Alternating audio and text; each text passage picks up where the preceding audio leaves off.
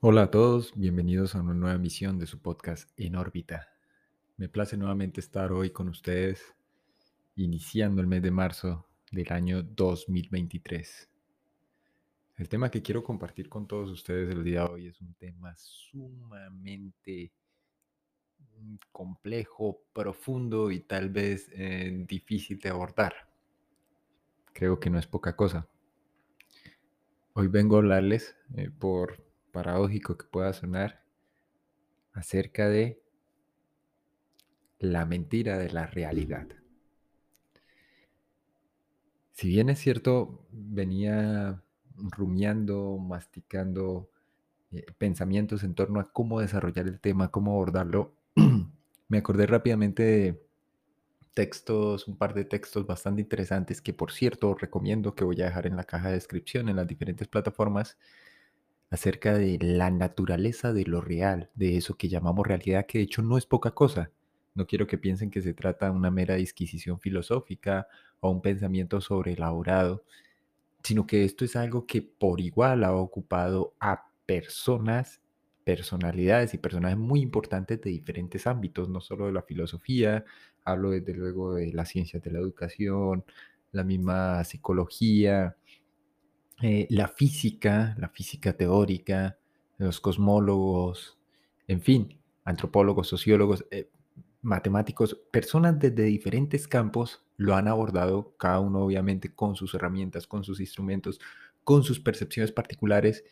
y creo que es un tema que se ha eh, no sobrevalorado, sino más bien sobreexplotado en la industria del séptimo arte, en el cine comercial e independiente porque básicamente es algo en el fondo bastante inasible. Damos por sentado que la realidad o lo real es eso que podemos ver, tocar, palpar, oír o sentir.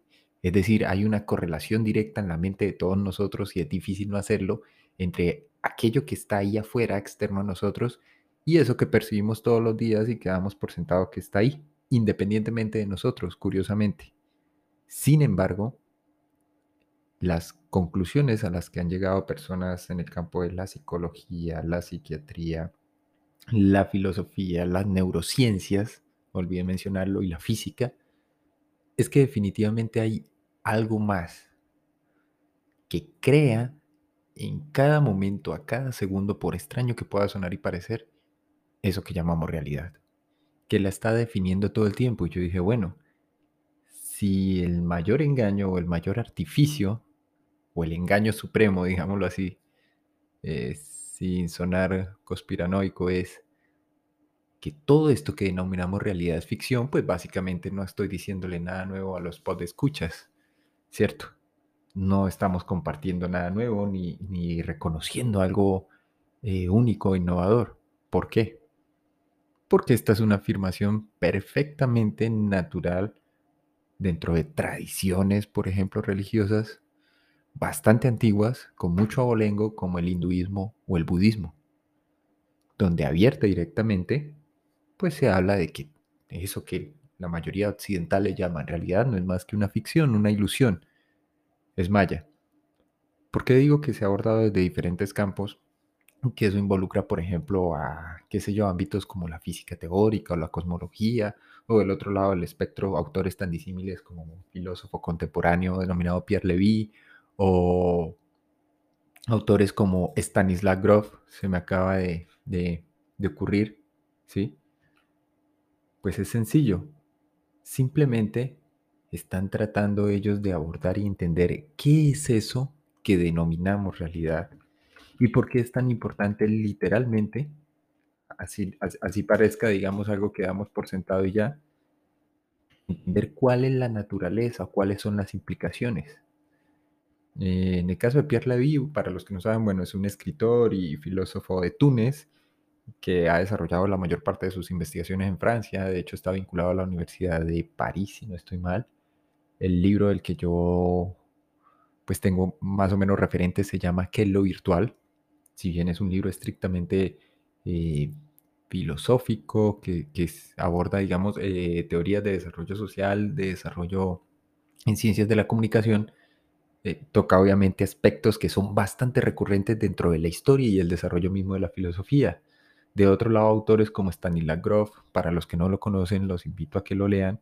El texto más conocido de él es este, La mente holotrópica, una investigación que cualquiera podría, digamos, asociar con, digámoslo, eh, terapias, psicoterapias, psicología transpersonal y demás, creo que, que, ahonda más allá en la cuestión independientemente de su percepción e interpretación de la conciencia y los niveles de la conciencia y el crecimiento personal, la introspección, etcétera, que obviamente es muy importante.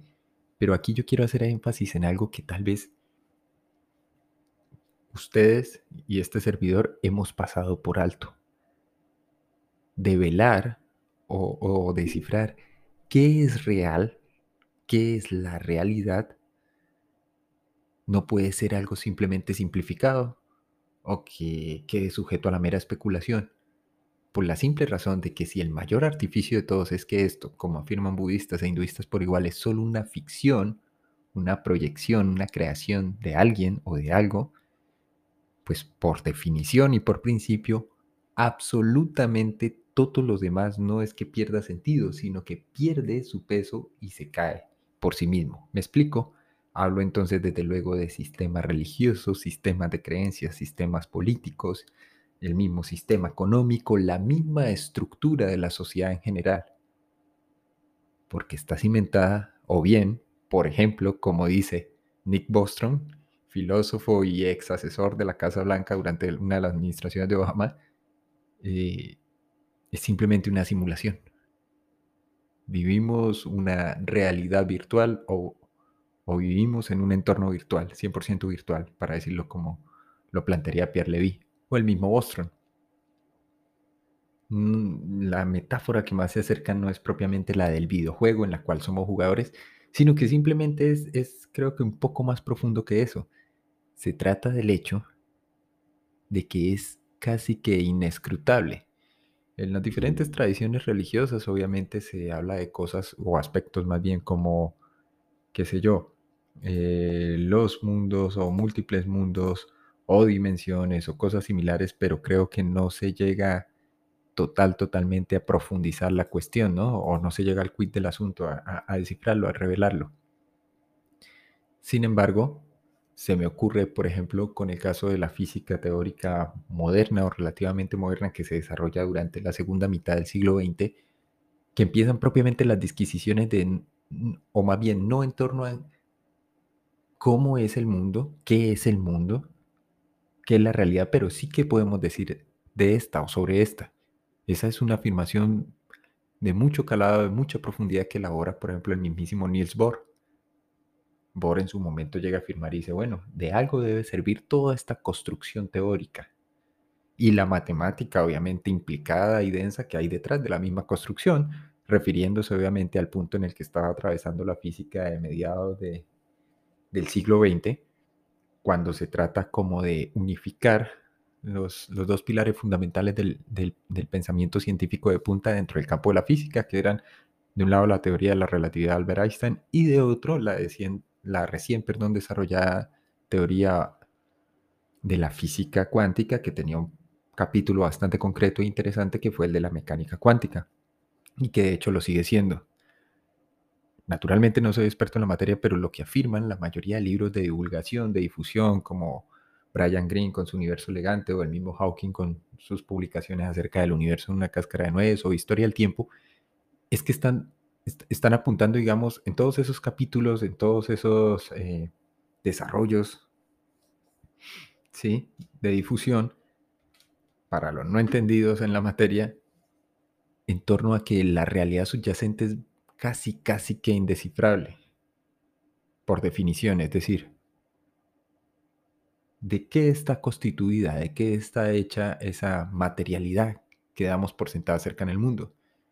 Entonces, ¿qué ocurre con la teoría de la relatividad y la mecánica cuántica y por qué se intenta unificar esos dos pilares fundamentales de la ciencia del siglo XX? Pues es simplemente porque, según estos físicos, es la única manera de armar más o menos un cuadro, un panorama general de eso que llamamos realidad.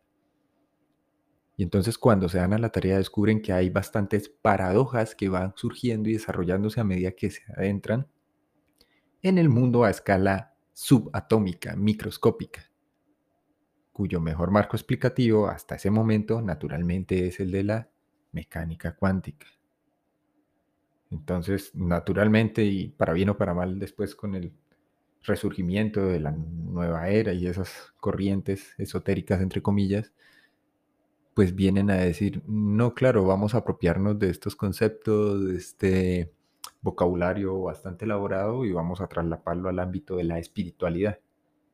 No estoy diciendo que eso sea correcto, incorrecto, que esté bien, que esté mal, sino que simplemente se pierde como el horizonte de sucesos, de lo que está pasando, de lo que intentaban hacer. ¿Cuál es el punto? La pregunta fundamental, ¿cuál es? En el caso de la física teórica o de la física de mediados del siglo XX, principios del siglo XXI, ¿podemos descifrar la realidad si nos interesa describirla? Claro, si están hablando de espacio, de materia, de tiempo, y se dan cuenta que los bloques constitutivos de eso que se conoce como espacio, tiempo, ¿sí? del escenario, del telón de fondo donde sucede o transcurre el día a día cotidiano a nivel macroscópico, y no es aquello que estaban convencidos de que era o que, o que asumían que era, pues, entonces, ¿qué es lo que subyace a la realidad? ¿Cuál es su naturaleza? ¿Es granular? ¿Es corpuscular? ¿Es ondulatoria? ¿Sí? Eh, muchos de los podescuchas, y para los nuevos probablemente que nunca han escuchado, está este efecto, el, famoso efecto onda-partícula, ¿no? En relación al comportamiento de las partículas subatómicas. Eh, específicamente un experimento que hacen con fotones, con paquetes haces de luz. Entonces dicen, es extraño que a nivel subatómico tenga un comportamiento dual un fotón de luz, un haz de luz, porque se comporta de manera simultánea en el tiempo como partícula y como onda. Esto nos está diciendo algo más. ¿Cuáles son los bloques constitutivos entonces de la realidad? Y esto entonces empata maravilloso, hermosamente con esa noción o esa idea de interpretación de que el cerebro es simplemente un mecanismo de transducción. Ojo, no de percepción, interpretación y procesamiento de imágenes externas o cosas por el estilo, o de impresiones, sino es un transductor de la realidad. Y cuando decimos transductor, entonces aquí ya recurro, por ejemplo, al ejemplo, a la, al modelado que establece Stanislav Grof en, en su primer capítulo acerca de la mente holotrópica del libro, en el que dice, antes de empezar a hablar de psicoterapia y esas cosas, hay que entender un poco que la realidad no es como imaginamos, como nos la han pintado o como asumimos, porque es simplemente parte como de la arquitectura funcional del cerebro. A mí, de hecho, ese tema me ha, me ha fascinado desde siempre porque creo que en parte, si se llega a desenmarañar todo ese cúmulo de ideas en torno a esto de la realidad, de lo real, y se descubre, digamos, lo que subyace a esta, digamos lo que llegamos literalmente entonces al, al final del agujero del conejo, para plantearlo en los términos de Carol Lewis, con Alicia en, a través del espejo en el País de las Maravillas, o con el planteamiento de Joel Silver y los, las hermanas Wachowski en toda la saga de Matrix. Sí. No es que estemos en una simulación neurointeractiva, no es que estemos en la simulación de una inteligencia superior o origen extraterrestre. Es que simplemente no podemos descifrar qué es esto y cómo es que el cerebro y el cuerpo humano y la interacción de todos nosotros como individuos a través de un circuito de actividades, sensaciones y emociones logramos esa interacción y se siente tan tangible, tan real ciertamente. Los ladrillos, para que me entiendan, los bloques constitutivos de esta realidad tienen ese grado de solidez aparente y de materialidad, pero es en parte por la manera como funciona nuestro cerebro, que a su vez es el que se encarga de eh, retransmitir, modificar, modular y entender ese amplio espectro electromagnético que está ahí, frente a nosotros, entre comillas. Lo que quiera que sea que está funcionando y operando todo el tiempo también no solo actúa como un traductor o transductor, sino que también filtra la mayor parte de la información. Y eso es tal vez una de las cosas más fascinantes que ocurren. Quiero hacer una pequeña pausa eh, en, el sentido como de explicar o desglosar un poco más de qué va todo esto.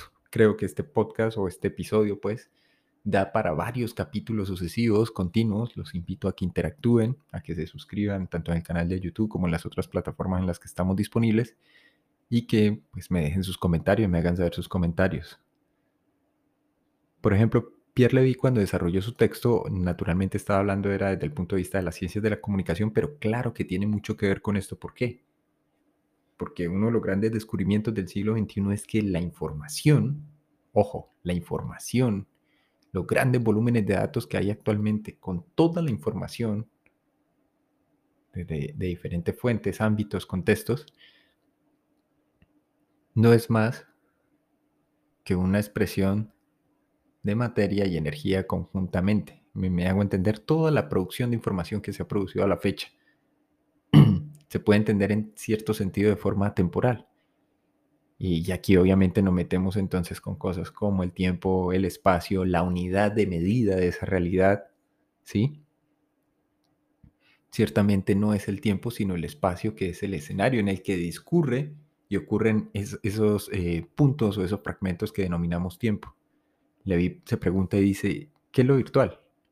Aquí abro una pequeña cita, dice, para comenzar, consideremos la oposición fácil equívoca entre real y virtual.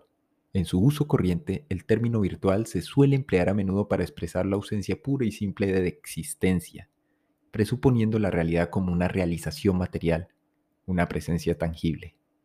Lo real, en cambio, estaría en el orden del yo tengo, en tanto que lo virtual estaría dentro del orden de tú lo tendrás, o de la ilusión, lo que generalmente permite utilizar una ironía fácil al evocar las diversas formas de virtualización, como se verá más adelante, este enfoque tiene una parte de verdad muy interesante, pero es demasiado burda para establecer una teoría general. Ciertamente lo virtual procede del latín medieval virtualis, que a su vez se deriva de virtus, que quiere decir fuerza o potencia. En la filosofía escolástica, lo virtual era aquello que existía en potencia pero no en acto. El árbol está virtualmente presente en la semilla, como ejemplo. Con todo rigor filosófico, lo virtual no se pone lo real, sino a lo actual. En ese sentido, virtualidad y actualidad son solo maneras de ser diferentes. Aquí eh, cierro el, paréntesis, no quiero ponerme quisquilloso ni nada similar, pero sí recurro como a este primer fragmento en el capítulo 1 del texto de Levi, que lo virtual, porque creo que se adentra precisamente en, la cuestión que estamos tratando de abordar aquí. ¿Sí? Claramente, la naturaleza de lo real no es que resulte indescifrable en sí misma, sino que eso que llamamos realidad constituye simplemente es una, digámoslo, una expresión establecida de manera intersubjetiva, básicamente por consenso, para que me entiendan. Es a través de la interacción de toda la especie humana y del decurso del tiempo en un espacio concreto que que es este en el que estamos todos ustedes, los podescuchas del otro lado, aquellos que no nos escuchan, en fin, independientemente de la latitud, el punto donde estén, que se establece algo así como una especie de realidad consensual. ¿Sí? Y aquí entonces quiero saltar desde Levi hasta, hasta Grof, Stanislav Grof, para hablar acerca de algo bastante fascinante que se relaciona, de hecho, con, el tema objeto de este podcast y que seguiremos desarrollando probablemente.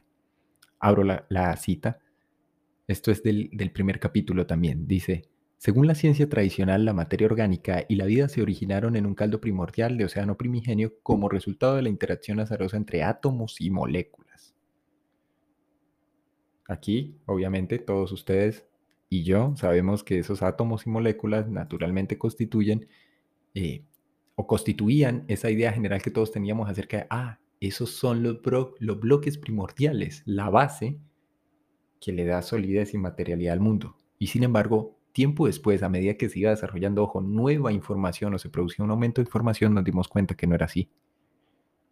Entonces, retomo, de manera similar, también se sostiene que el azar y la selección natural son los únicos responsables de la organización celular de la materia orgánica y de su evolución hasta llegar a constituir complejos organismos multicelulares, dotados de un sistema nervioso central.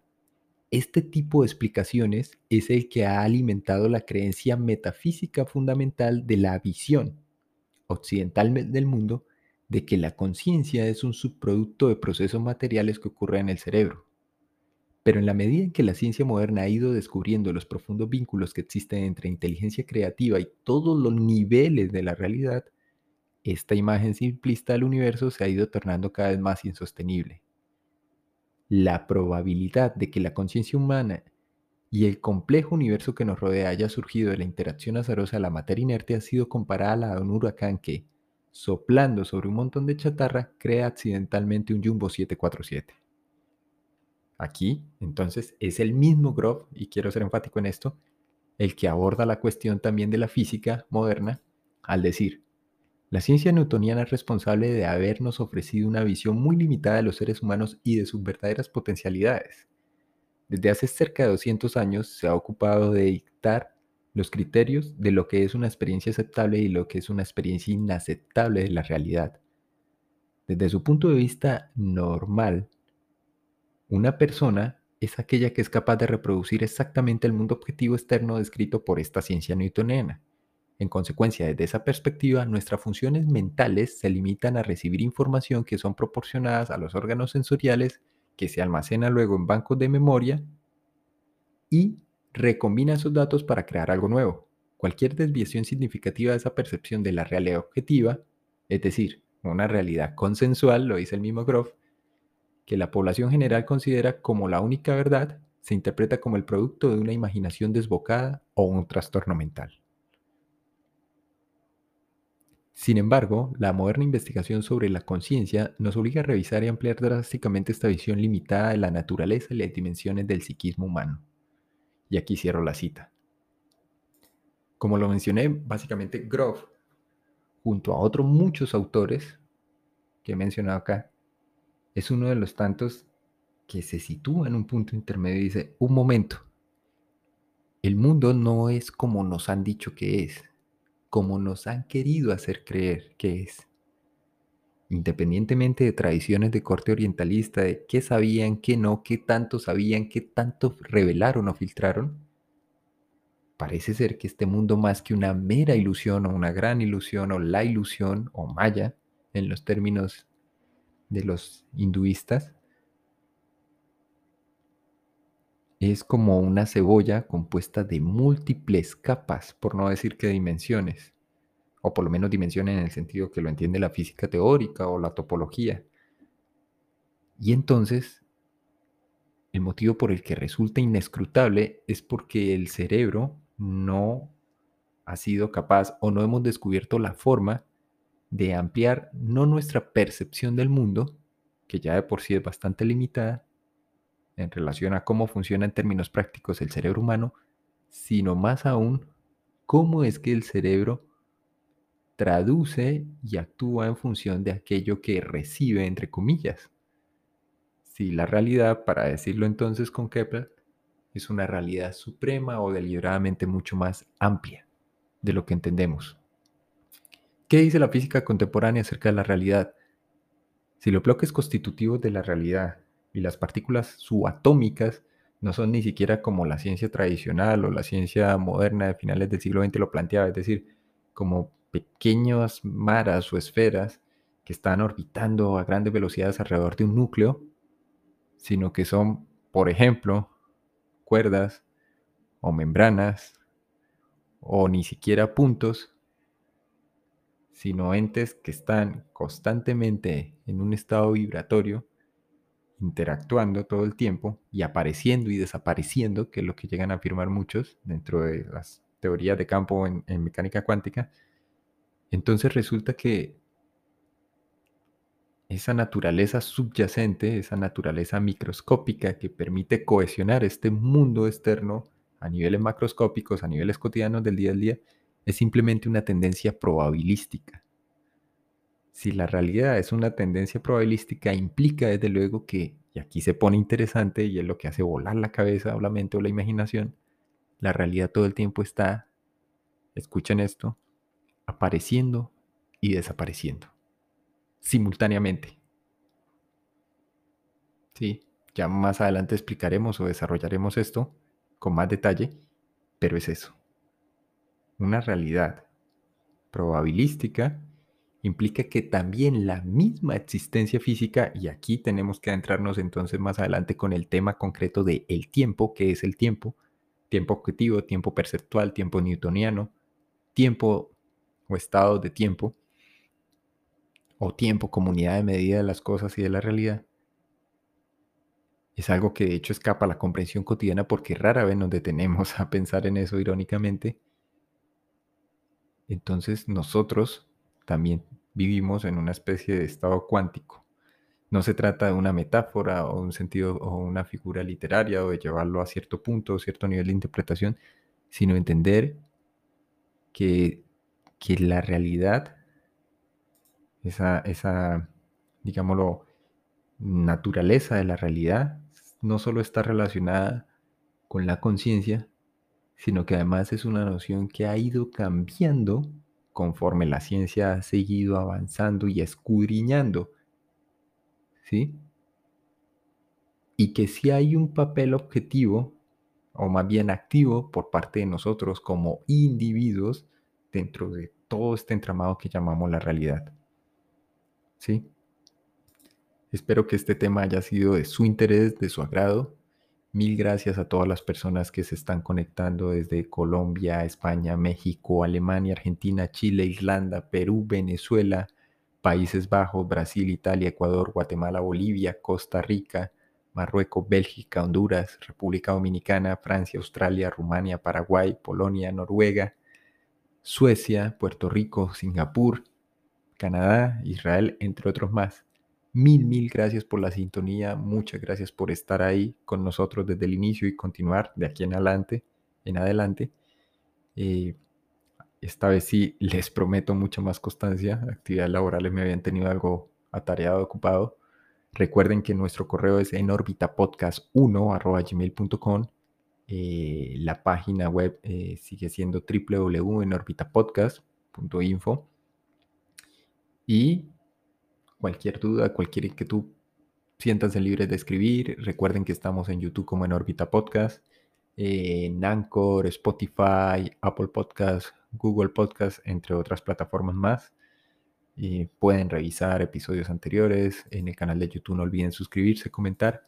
Muchas gracias y nos veremos en una próxima emisión. Ojo que será la continuación de este fascinante tema.